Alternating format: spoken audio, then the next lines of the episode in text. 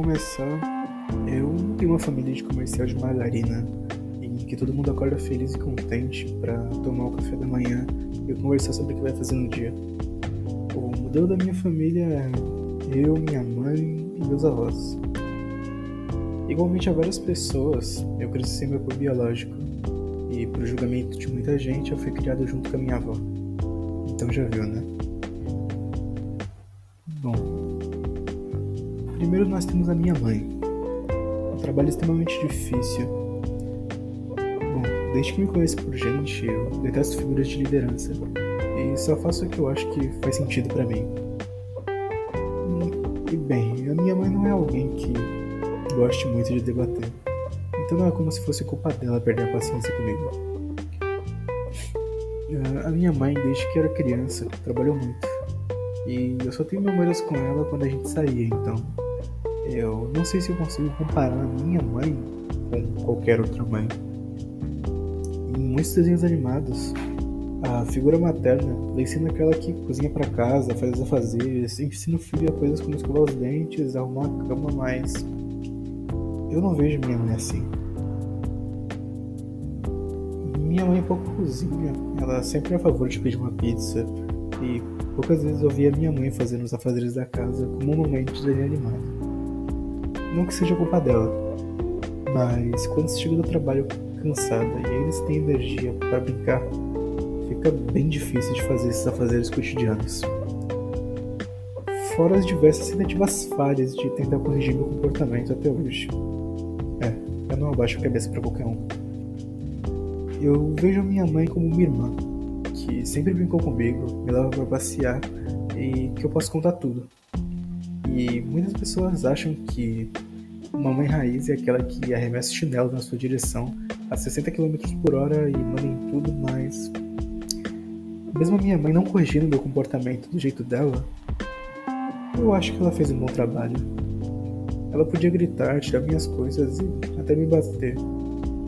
Não que ela tenha batido.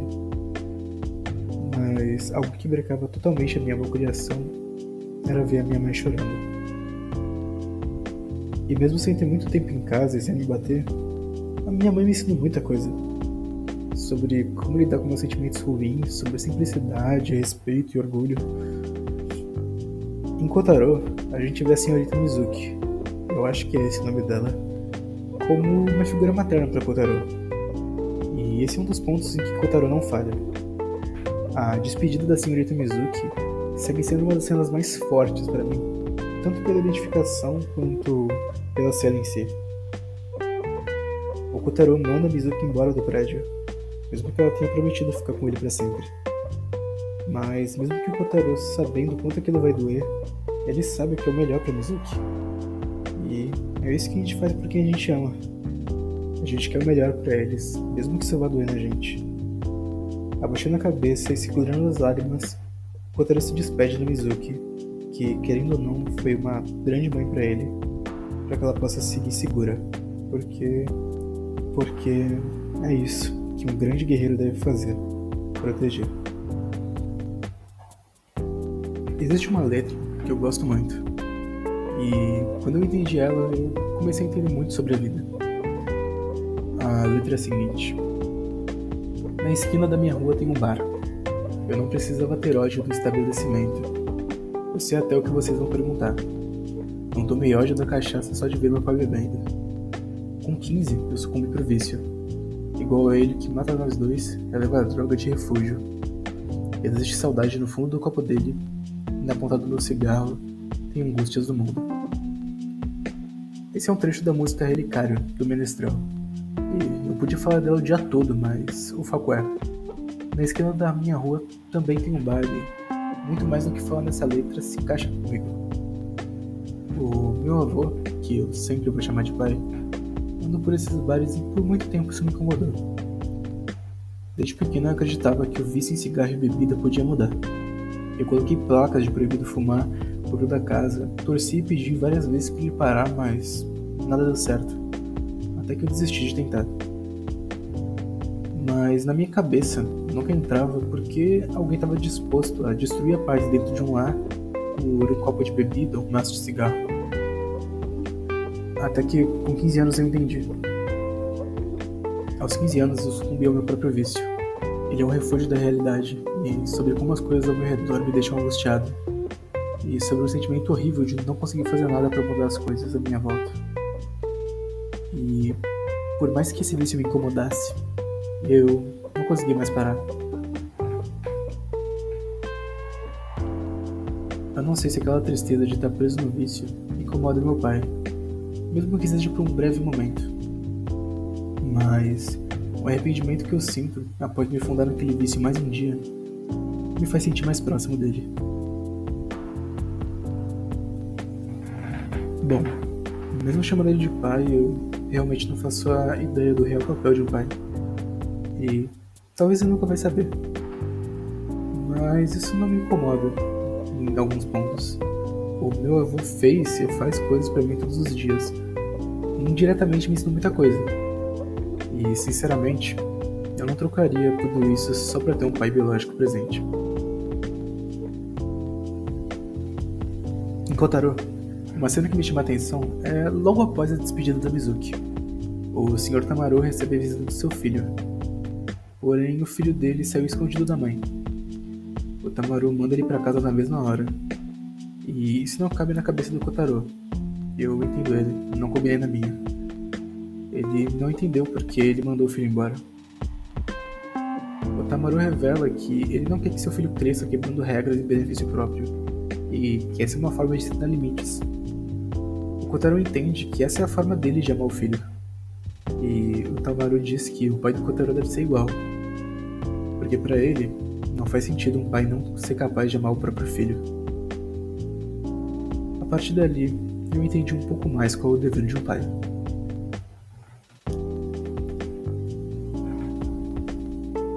Eis a figura mais neutra, aquela que não prometeu nada e fez tudo. A minha avó. Durante toda a minha vida, eu escutei que ser criado com a minha avó era algo ruim e isso viria atrapalhar minha criação porque eu ia crescer mimado e não sabia, não ia saber nem fazer um arroz. Isso me incomoda até hoje. No mundo em que tem micro-ondas, air fryer, panela de arroz, forno elétrico, eu sou julgado só por ter crescido junto com a minha avó. Eu sinceramente não tinha ideia que essas coisas existiam. Eu sou alguém bem simples e eu não sabia que a fryer existia até esse ano mesmo. Mas o que eu quero dizer com tudo isso que não importa o quanto você saiba fazer, o quanto você prove, as pessoas no fim vão falar. Porque o problema está nelas e não em você. Eu aprendi a fazer arroz com a minha avó, e não só isso. Desde sempre ela sempre esteve lá, me ajudou a controlar minha raiva, a me entender, a acreditar em mim.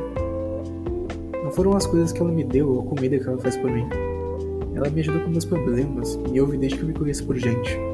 Eu nunca sequer tive uma briga com ela. Tudo pode ser resolvido na conversa, e são por essas atitudes que eu respeito muito a minha avó. Apesar de tudo, ela não é perfeita, mas eu também não. Ela não concorda com tudo que eu faço, eu não concordo com tudo que ela faz, mas tá tudo bem. As pessoas não precisam ser iguais, elas não precisam concordar em tudo, basta elas se respeitarem. Os desentendimentos vão ocorrer, mas é sobre lidar com eles com maturidade e calma.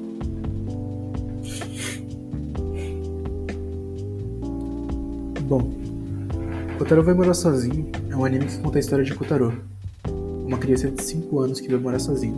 É, é bem autoexplicativo. Com o tempo, a história do Kotaro vai sendo mostrada e a gente vai conhecendo mais sobre ele, que por si só já é uma criança bem diferente.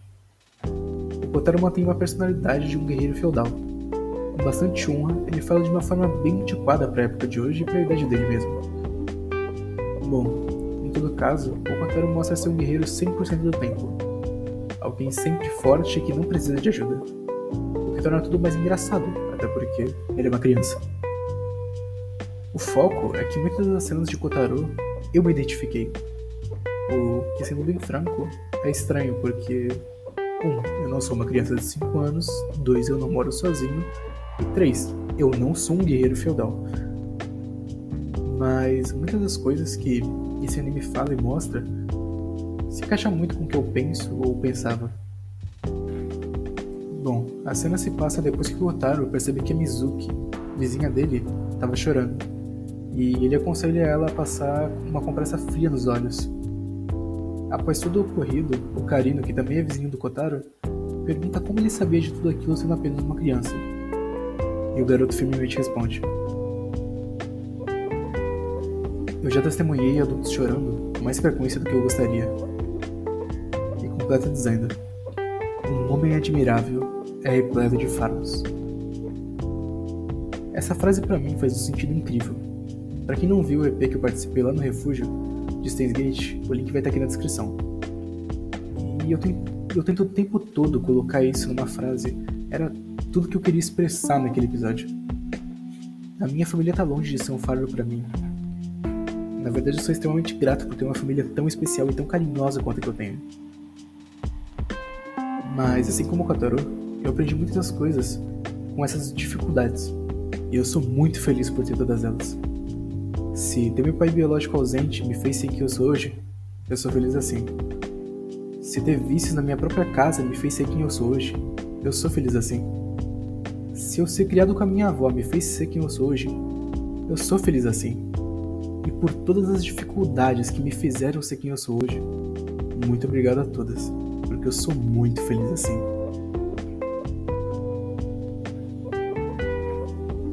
Muito obrigado para você que assistiu até aqui.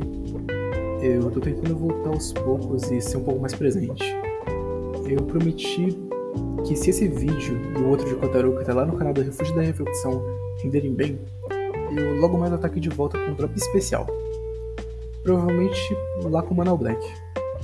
Então, se você quiser sugerir um tema, alguma obra de ficção, alguma outra, alguma outra coisa que você quer ver aqui, segue o perfil do Fragmento lá no Instagram e eu queria agradecer de novo o Manuel Black que me reviveu. Sem ele eu não estaria aqui.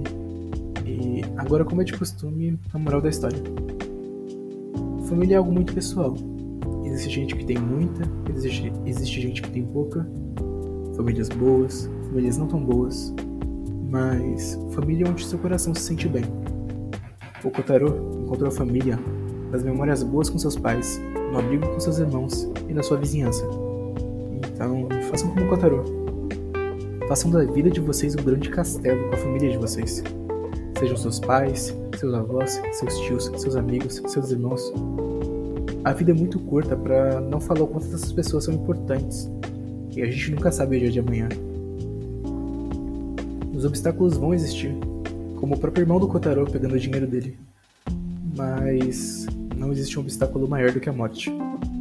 Então perdoem e falem para as pessoas que fazem seus dias melhores o quanto elas são importantes para vocês. E, bom, eu acho que essa é a minha dica de hoje. De novo, obrigado por você que assistiu até aqui. Até a próxima e falou.